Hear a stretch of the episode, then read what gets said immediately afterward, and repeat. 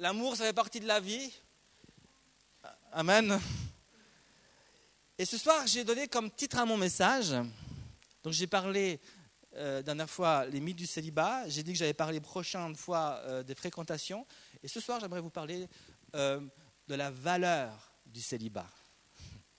De la valeur du célibat. Alors est-ce que ce thème, le thème du célibat, ça a sa place dans un thème général sur les relations? Ben, Tout à fait. Parce que le célibat, c'est le commencement la manière dont tu vas vivre ton célibat va déterminer comment tu vas entreprendre tes relations. Donc, c'est extrêmement important de bien vivre ton célibat.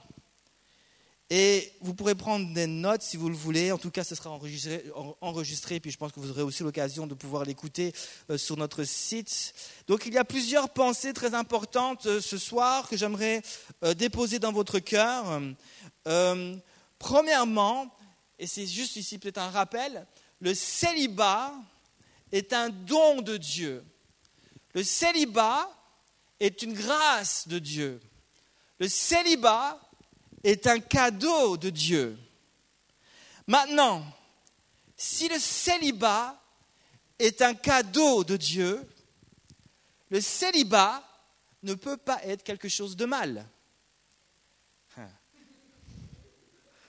si le célibat est un cadeau de Dieu, le célibat ne peut pas être un fardeau.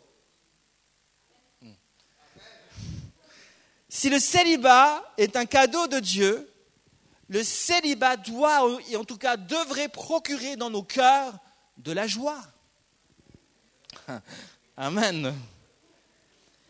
Alors, si le célibat est un cadeau de Dieu, pourquoi la plupart des jeunes le vivent comme quelque chose de bizarre ou de mal ou comme un fardeau ou comme quelque chose qui ne les fait pas sourire. Pourquoi? Parce qu'il y a un mensonge. Il y a un mensonge qui plane sur le célibat et que nous avons vu la dernière fois. D'après la Bible, qui est la parole de Dieu, tous les cadeaux que Dieu donne sont excellents, sont parfaits et éclairent nos cœurs. Jacques chapitre 1 versets 16 et 17 nous dit ceci. Jacques a dit, chapitre 1 verset 16, Ne vous y trompez pas mes frères et mes sœurs, bien-aimés, toute grâce excellente et tout don parfait descendent d'en haut du Père des Lumières chez lequel il n'y a ni changement ni ombre de variation. Donc la Bible dit, ne vous trompez pas, ne vous laissez pas tromper par le diable. Tous les dons et tous les cadeaux que Dieu nous donne sont excellents, sont parfaits et éclairent nos vies parce qu'elles viennent du Dieu des Lumières, du Père des Lumières.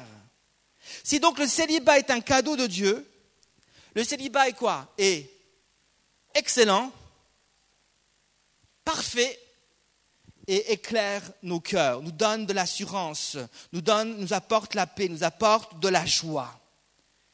Amen. Est-ce que c'est ainsi que vous vivez le célibat? Est-ce que vous le vivez comme quelque chose de excellent, comme quelque chose de parfait, comme quelque chose euh, qui éclaire vos cœurs? Deuxièmement, le célibat est un temps. T-E-M-P-S, un temps. La Bible dit dans Ecclésiaste chapitre 3 qu'il y a un temps pour toute chose. Il y a un temps pour tomber amoureux. Il y a un temps pour fréquenter. Il y a un temps pour se fiancer. Il y a un temps pour se marier, il y a un temps pour vivre le mariage, il y a un temps pour vieillir ensemble, et il y a un temps pour mourir ensemble.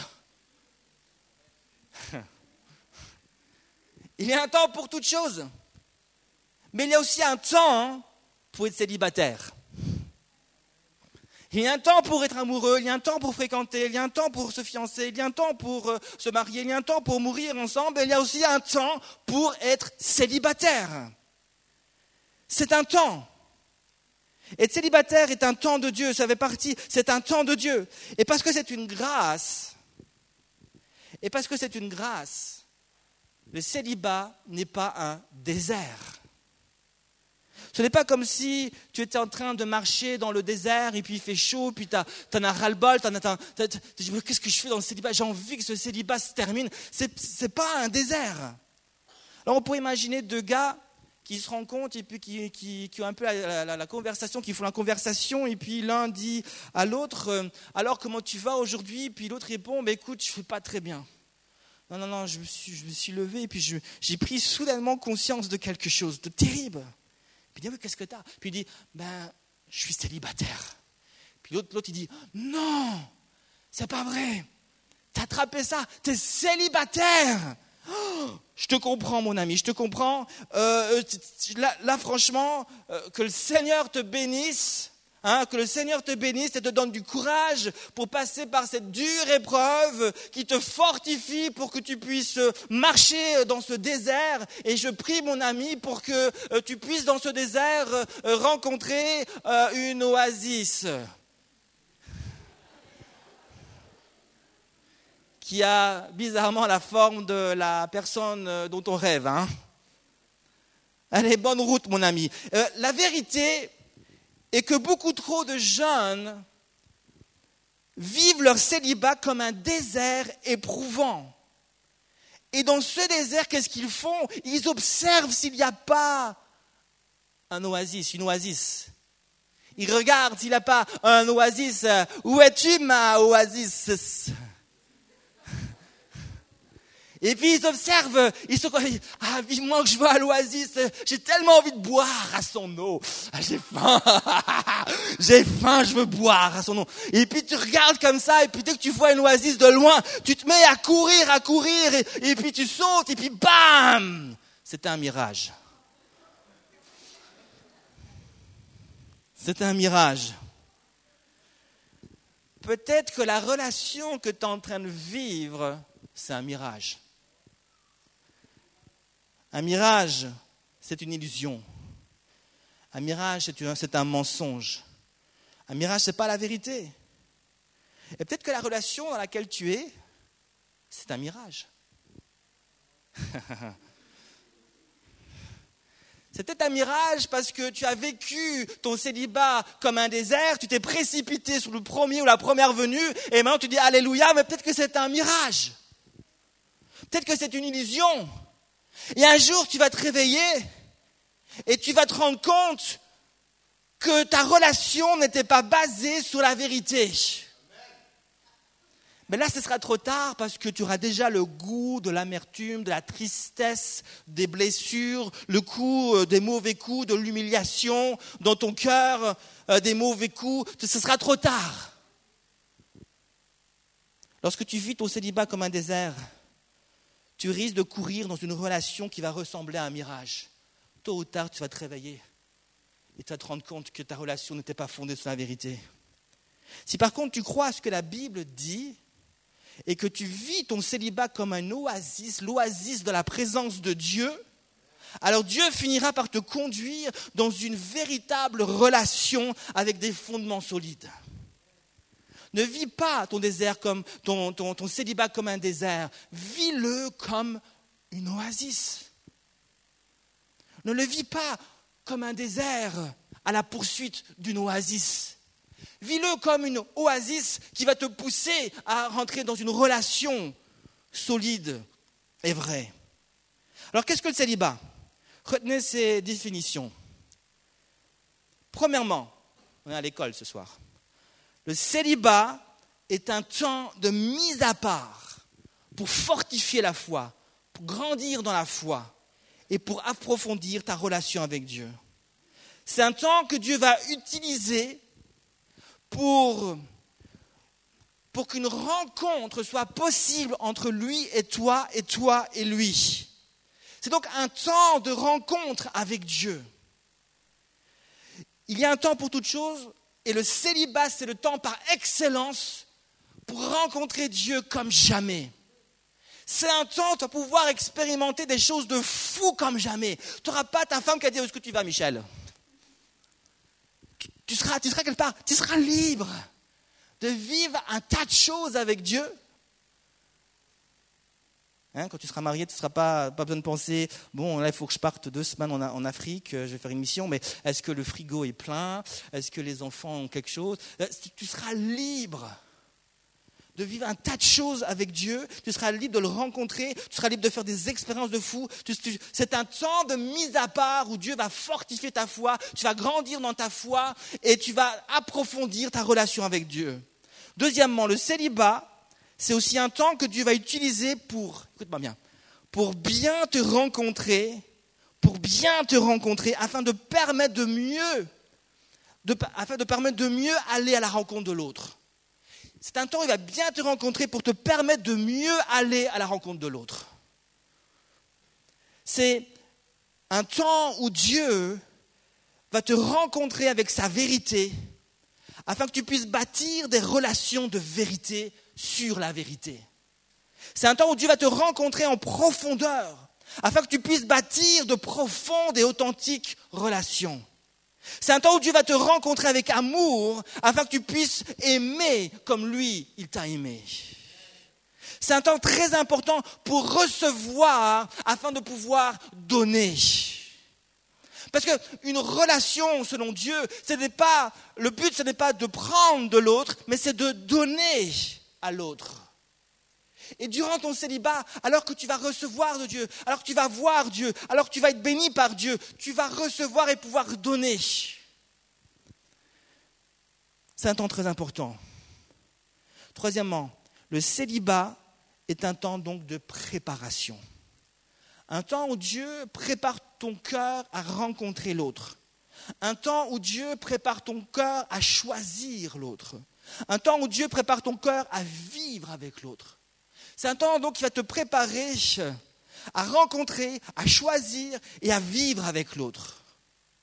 Les choses que tu vas faire maintenant durant ce temps, les choses que tu fais durant ton célibat, les, choix que tu fais durant ton célibat, les, endroits où tu te rends durant ton célibat, les gens que tu vas fréquenter euh, durant ce temps vont déterminer avec qui et comment tu vas passer le temps suivant et le reste des temps.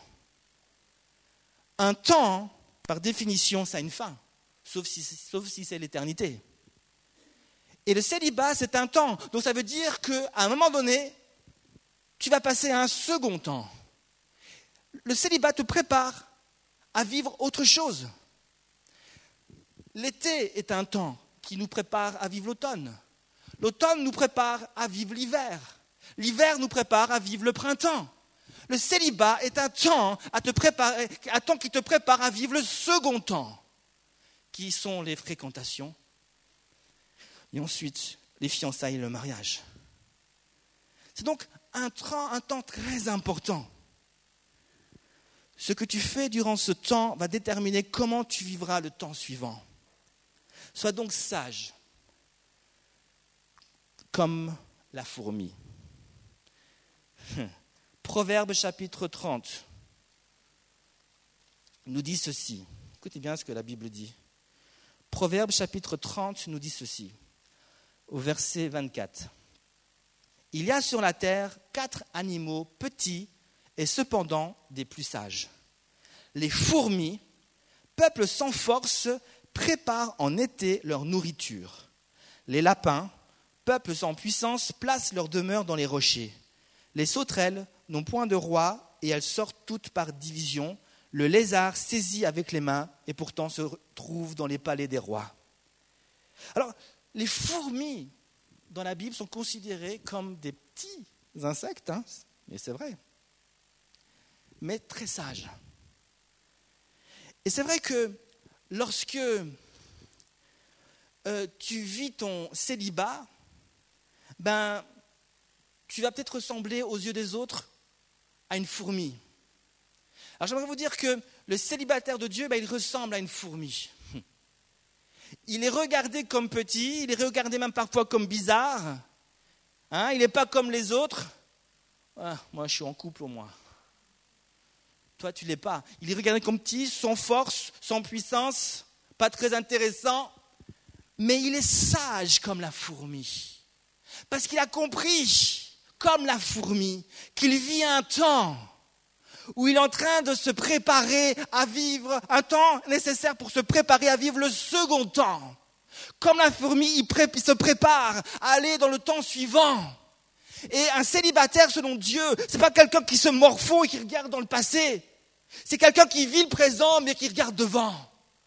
Et il sait que Dieu est là, il sait que Dieu prend soin de lui, et il a une vision. Je suis peut-être célibataire maintenant, mais je suis en train de me préparer parce que je sais que Dieu a quelqu'un pour moi. Je vais pas me précipiter sur la première personne, je vais pas me précipiter pour faire comme les autres, mais je vais attendre le temps de Dieu.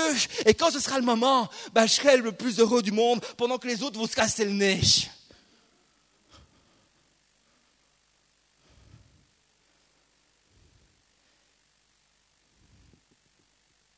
Il y a un temps pour toute chose. Il utilise, le célibataire utilise le temps qu'il a pour manger ce que Dieu lui donne, pour recevoir ce que Dieu lui donne, pour expérimenter ce que Dieu veut qu'il expérimente, pour grandir dans sa foi, afin d'être pour le temps suivant, afin d'être prêt pour le temps suivant et avoir quelque chose de solide à donner, avoir quelque chose de solide sur lequel il va pouvoir bâtir sa relation au nom de Jésus. Alors j'espère que vous avez compris ce premier, ce premier point. Le célibat ou ce deuxième point, c'est un, un temps qui va te préparer à la deuxième étape, et j'en parlerai la prochaine fois, qui sont les fréquentations. Les fréquentations. Et les fréquentations, ce n'est pas juste les fréquentations amoureuses, il y a d'abord les, les amitiés. Et on va parler de ça. L'importance aussi de l'amitié. Alors je vous demande vraiment euh, d'être attentif à chaque fois que j'aurai l'occasion de vous prêcher là-dessus. C'est un thème très important. J'aimerais terminer ce message avec un dernier point où j'aimerais vous montrer la valeur du célibat, mais aussi vous montrer que le célibat, c'est dans le plan de Dieu. La valeur, le célibat est d'une grande valeur, mais, aussi, mais le célibat est dans le plan de Dieu. J'aimerais qu'on puisse, pour cela, à partir d'un texte biblique, dans Matthieu chapitre 19, je vais vous lire un passage dans Matthieu chapitre 19, euh, pardon. Matthieu chapitre 19. Lorsque Jésus eut achevé ses discours, verset 1, il quitta la Galilée et alla dans le, dans le territoire de la Judée, au-delà du Jourdain. Une grande foule le suivit. Et là, il guérit des malades, les malades. Les pharisiens l'abordèrent et dirent, pour l'éprouver, est-il permis à un homme de répudier sa femme pour un motif quelconque? Il répondit, n'avez-vous pas lu que le Créateur, au commencement, fit l'homme et la femme et qu'il dit, c'est pourquoi l'homme quittera son père et sa mère et s'attachera à sa femme, et les deux deviendront une seule chair. Ainsi, ils ne sont plus deux, mais ils sont une seule chair. Que l'homme donc ne sépare pas ce que Dieu a joint, a uni. Pourquoi donc, lui dirent-ils, Moïse a-t-il prescrit de donner à la femme une lettre de divorce et de, la répudier Il leur répondit, c'est à cause de la dureté de votre cœur que Moïse vous a permis de répudier vos femmes, donc qui a accepté le divorce. Au commencement, il n'en était pas ainsi. Au commencement, il n'en était pas ainsi. Alors, Jésus nous dit ici quelque chose de très important qui va nous aider à comprendre la valeur du célibat, mais aussi que le célibat, c'est le plan de Dieu pour réussir ses relations amoureuses. Écoute bien ce que je suis en train de dire. Le célibat, la manière dont tu vas vivre ton célibat, c'est la clé pour réussir tes relations amoureuses. Il y a une question qui est posée à Jésus à propos du divorce.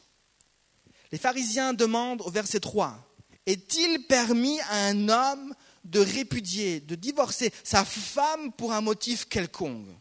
Après avoir écouté la réponse de Jésus, euh, Jésus surenchère et dit au verset 7, pourquoi donc, euh, euh, Jésus répond, puis les pharisiens, surenchèrent et disent, les pharisiens disent, pourquoi donc, lui dirent-ils, Moïse a-t-il prescrit de donner à la femme une lettre de divorce et de la répudier? Et à cette question, Jésus va dire, c'est à cause de la dureté de votre cœur que Moïse a permis cela. Les pharisiens donc parlent du divorce à Jésus. Le divorce, ce n'est pas quelque chose de facile à parler. Le divorce, c'est quand deux personnes se séparent, quand deux, personnes choisissent de rompre euh, leurs promesses. C'est quand deux personnes choisissent de ne plus vivre ensemble alors qu'elles étaient mariées. Le divorce, c'est une rupture de l'alliance. C'est une rupture de la relation entre deux personnes qui souvent au départ s'aimaient. Le divorce, donc, c'est quelque chose qui fait mal. Une rupture, c'est quelque chose qui fait mal. Une rupture, ça laisse des traces dans le cœur. Une rupture, ça laisse des blessures dans le cœur. Je ne sais pas si vous avez déjà vécu une rupture, ou même, même, même dans l'amitié, quelqu'un qui vous tourne le dos, quelqu'un qui vous trahit.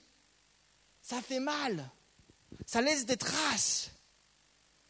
le divorce ne crée pas la joie, ne crée pas la paix. Le divorce peut avoir donc des conséquences désastreuses dans une vie d'une personne.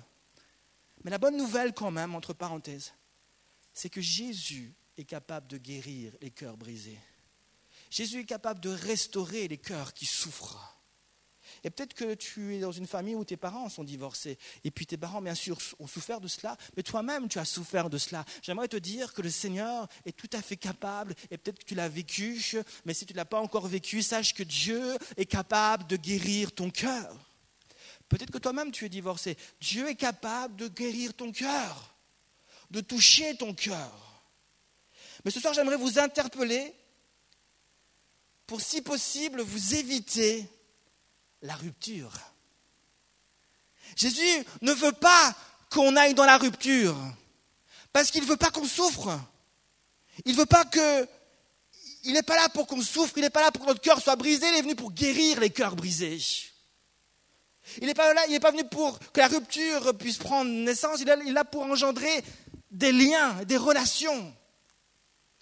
Et lorsque une personne s'engage avec une autre, dans l'idéal, Dieu aimerait que ça, que ça dure.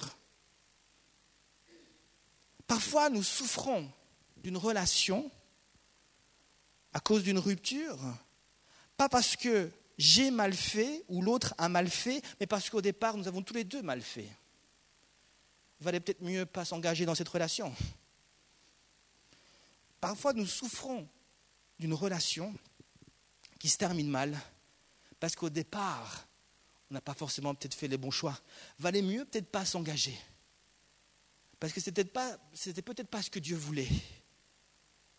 Nous avons donc besoin de sagesse, de maîtrise de soi, de patience, de discernement et de volonté avant de nous engager dans une relation. Et c'est pour ça que ce temps de célibat est tellement important. Moi, je me souviens, je n'ai pas toujours été pasteur. je me suis converti à l'âge de 20 ans. Ah, j'ai eu le temps de faire plein de choses jusqu'à 20 ans. J'ai eu le temps de sortir en boîte de nuit, j'ai eu le temps de faire un tas de choses. Une relation avec une fille, ça ne durait pas plus que deux jours avec moi.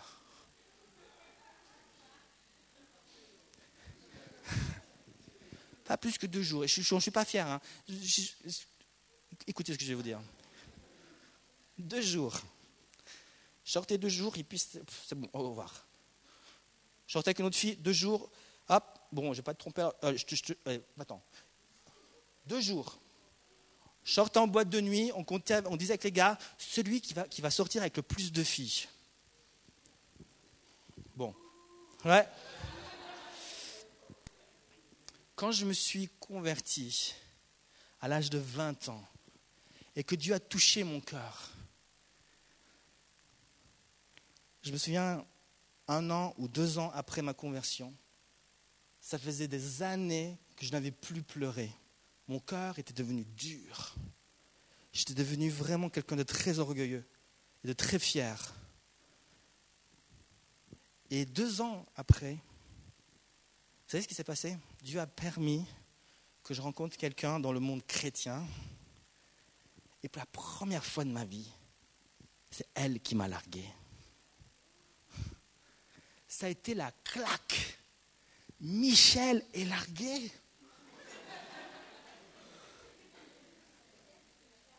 Ça, c'est pas possible, ça. Mais ce jour-là, ce jour-là, j'ai vraiment souffert parce que je, je l'aimais à ce moment-là. Je l'aimais tellement cette fille. Mais j'ai commencé à pleurer, à pleurer, à pleurer. Et puis, alors que je souffrais, soudainement, j'ai vu, vous savez ce que j'ai vu? J'ai vu une vision. J'ai vu tous les visages de toutes les filles avec qui je suis sorti passer. C'est comme si je les voyais sourire, dire cha, cha, tiens. Je voyais toutes les filles que j'avais fait souffrir, que j'avais fait pleurer, que j'avais, j'avais jeté comme ça. Euh, elles me regardaient, elles disaient regarde. Ce jour-là, j'ai pleuré et j'ai pleuré et je dis oui Seigneur, la prochaine, ce sera la bonne. Et je vais bien faire les choses. Je vais vivre maintenant mon célibat correctement. Je vais, je, vais me centrer sur toi. Je vais t'aimer comme un fou. Je vais plus rien savoir. Les filles, c'est fini.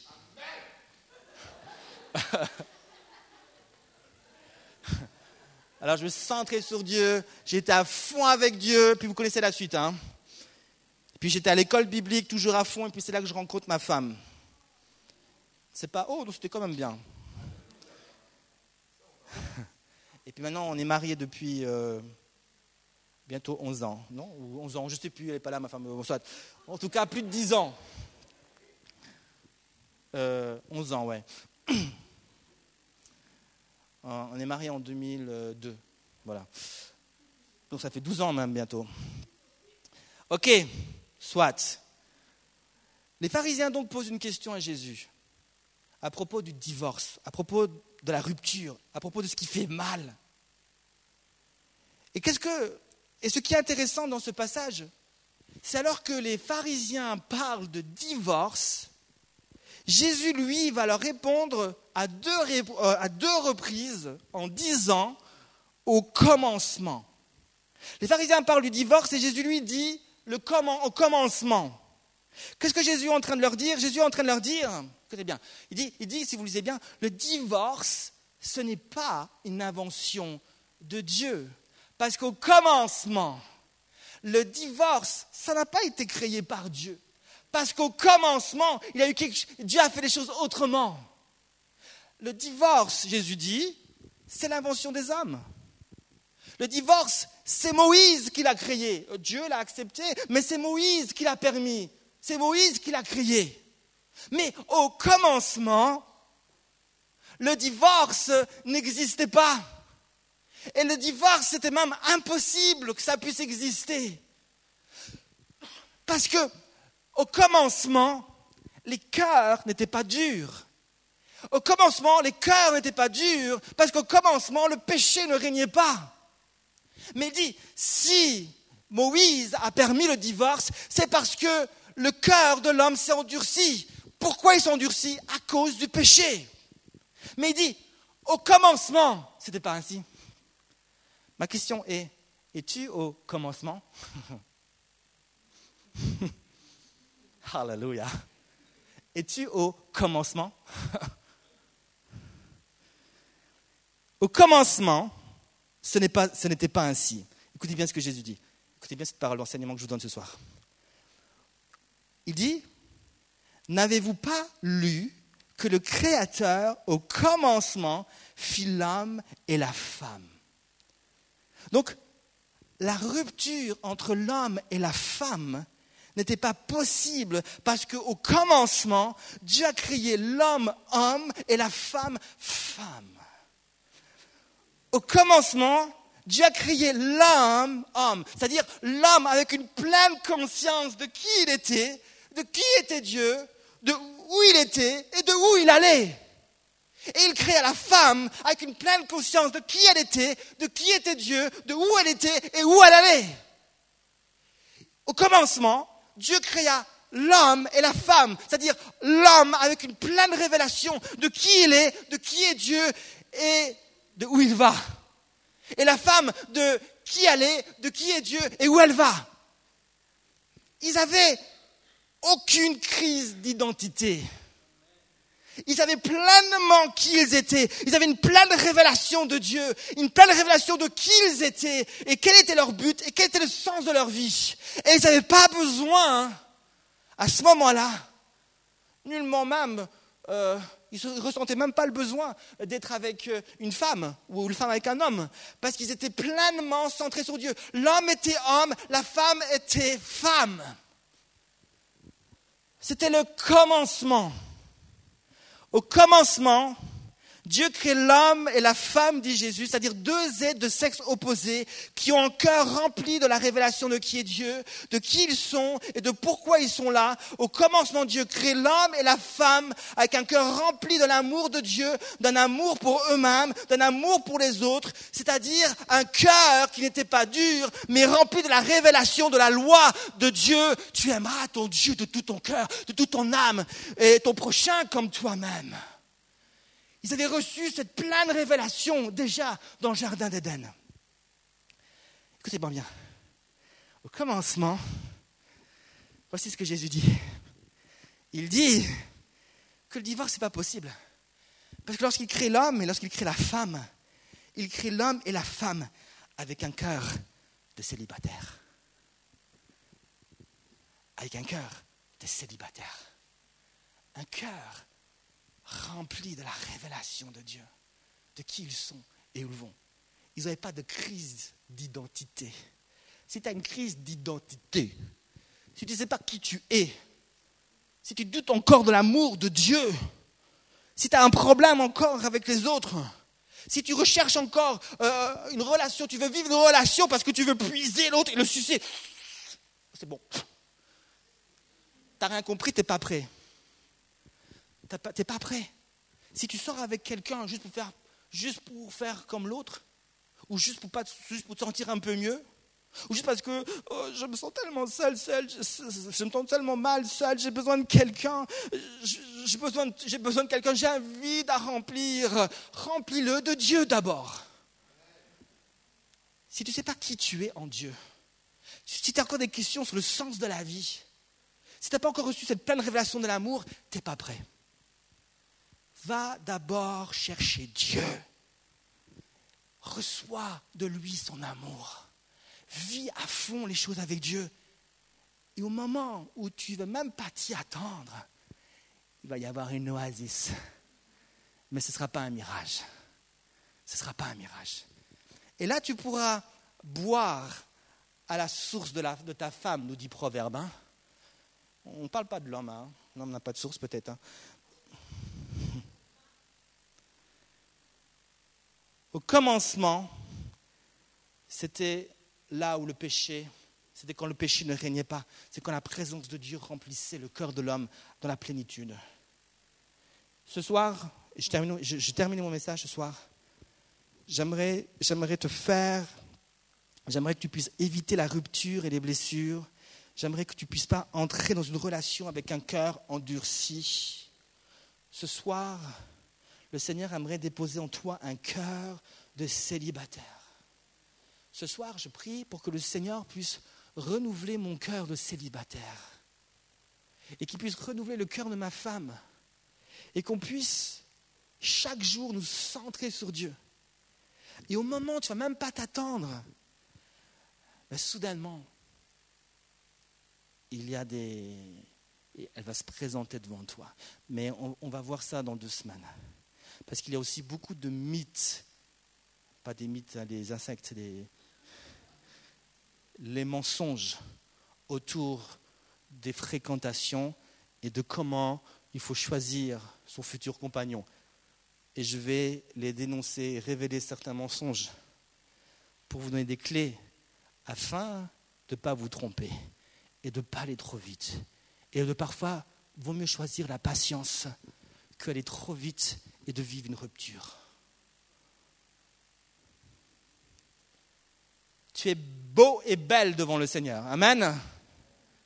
Est-ce que tu es heureux d'être célibataire pour ceux qui le sont en tout cas? Et ceux qui ne le, qui le sont pas, est-ce que vous êtes heureux que bientôt vous allez, vous allez l'être?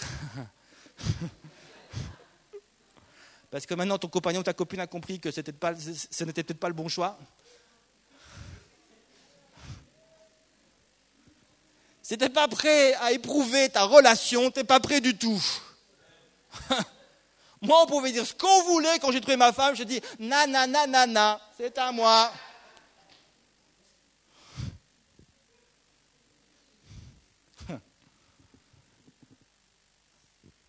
On va prier ensemble, ok? Prions ensemble ce soir. Ce soir, j'ai j'aimerais me faire un appel particulier. J'avoue que je l'ai reçu tout à l'heure quand on priait là. Jonas, est-ce que tu peux venir au piano? Alors qu'il y avait un jeune frère qui priait, Igor, qui priait, et puis qu'il a reçu une pensée du Seigneur, soudainement, il y a quelque chose qui est venu fortement sur mon cœur. Et puis le Seigneur m'a dit, dit mais voici l'appel qu'il faut, il faut que tu fasses. Ce soir, je voudrais faire un appel extrêmement précis. Premièrement, j'aimerais te dire, et je, parle entre autres aux jeunes filles, mais c'est aussi valable pour les jeunes garçons. J'aimerais vous dire, jeunes filles, vous qui êtes là, les jeunes filles, vous êtes précieuses aux yeux de Dieu. Vous êtes tellement précieuses aux yeux de Dieu que Dieu vous a gardé pour quelqu'un de précieux. Êtes tellement précieuse aux yeux de Dieu, tellement fragile, que Dieu ne veut pas vous donner à n'importe qui. Dieu ne veut pas n'importe que ce soit n'importe qui qui vous touche. Dieu veut pas que ce soit n'importe qui qui vous embrasse. Parce que vous êtes précieuse à ses yeux. Et Dieu est un Dieu jaloux. Et ce soir, j'aimerais faire un appel et dire, est-ce que tu veux, jeune fille, mais aussi toi, jeune homme, parce que tu es aussi très précieux aux yeux de Dieu?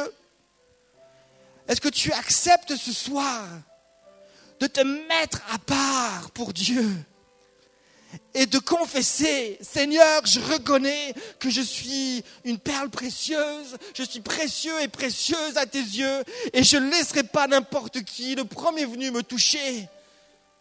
Mais Seigneur Jésus, je reconnais ce soir que je suis quelqu'un d'important à tes yeux. Et ce n'est pas n'importe qui qui pourra m'avoir. Ce n'est pas le premier venu qui va me faire juste les beaux yeux. Ce n'est pas le premier venu qui va venir juste parce qu'il a un scooter et les autres là pas. Ce n'est pas le premier venu parce que juste il a une voiture et puis, euh, puis, puis le copain de ma copine, elle c'est un scooter, je préfère celui qui a la voiture. Mais ce sera celui que Dieu placera là devant moi et puis il va m'aider à faire les bons choix. Est-ce que ce soir, tu acceptes de répondre à l'appel et de te mettre à part comme une perle précieuse?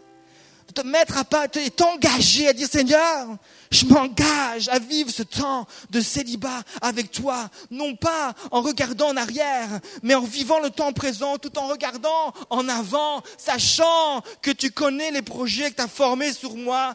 Tu as, tu as déjà prévu, Seigneur Jésus, un mariage pour moi. Ça va être extraordinaire. Et je veux vivre ce temps à part, mis à part, Seigneur Jésus, sachant que tu prends soin de moi et que tu vas me conduire, Seigneur Jésus. Est-ce qu'on peut se lever tous ensemble dans la présence de Jésus? Ce soir, c'est un appel très important. Si tu réponds à cet appel de tout ton cœur, le Seigneur promet de te visiter ce soir avec sa sainte présence, avec une onction divine qui va te mettre à part. Il y a une onction qui va venir sur toi et te mettre à part. Et sur cette onction, il sera écrit réservé pour le plus beau de tous les compagnons. Réservé pour un enfant de Dieu. Réservé pour quelqu'un qui aime Dieu. Destiné à être heureux avec Dieu. Ce soir, si tu veux répondre à cet appel, peut-être le groupe louange peut venir, on va juste entonner un chant. Et pendant qu'on chante, on entend ce chant, si ce soir, alors que ce soit, cet appel vaut pour les gars et pour les filles, les gars, laissez tomber votre orgueil. Pas d'orgueil. Dieu un jour va le briser, cet orgueil. Si c'est votre, votre cœur et votre désir de vous tenir à part pour Dieu et de prendre ce temps, approchez-vous ce soir. On va prier, puis l'onction sainte de Dieu va venir sur vous.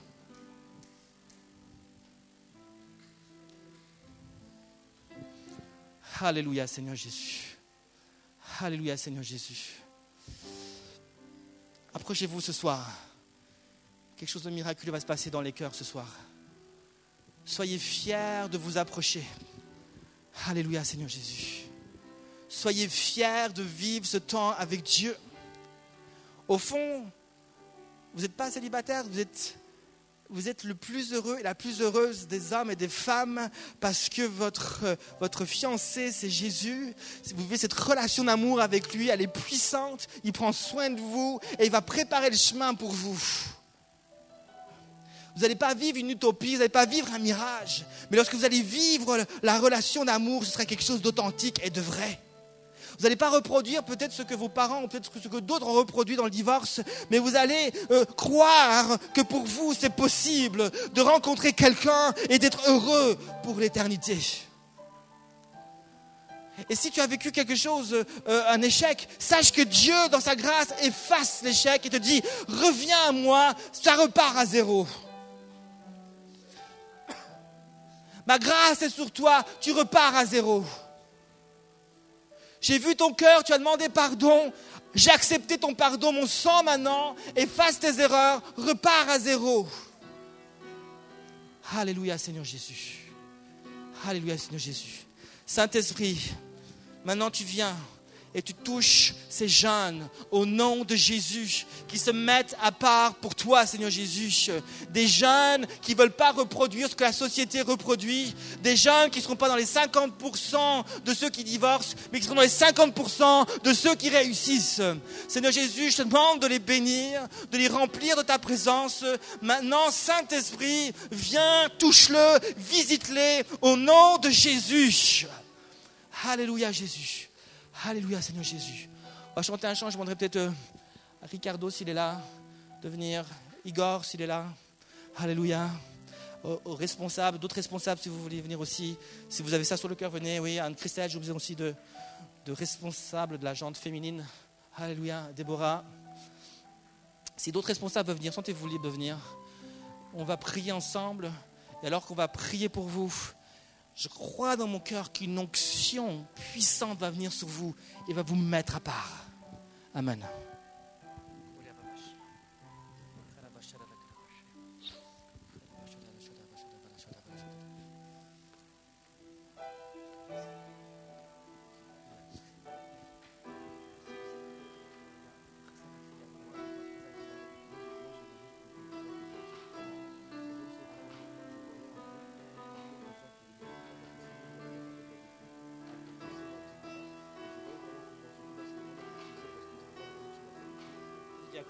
Deux jeunes qui sont ensemble. Hein.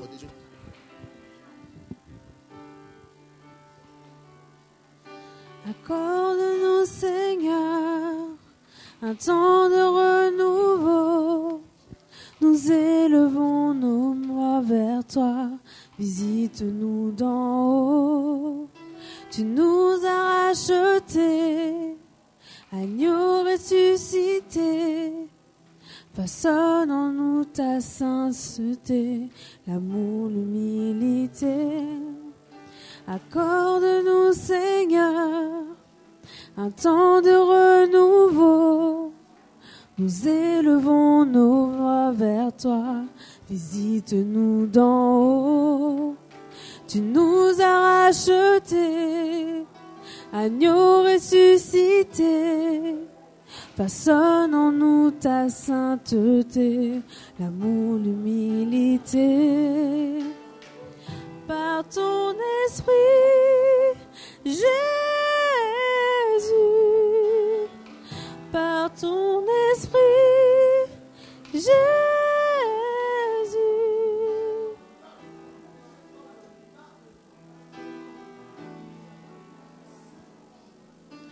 Notre génération a tant besoin de toi, d'un cœur à cœur dans ta présence, de marcher dans tes voies, souverain de l'histoire et maître des saisons.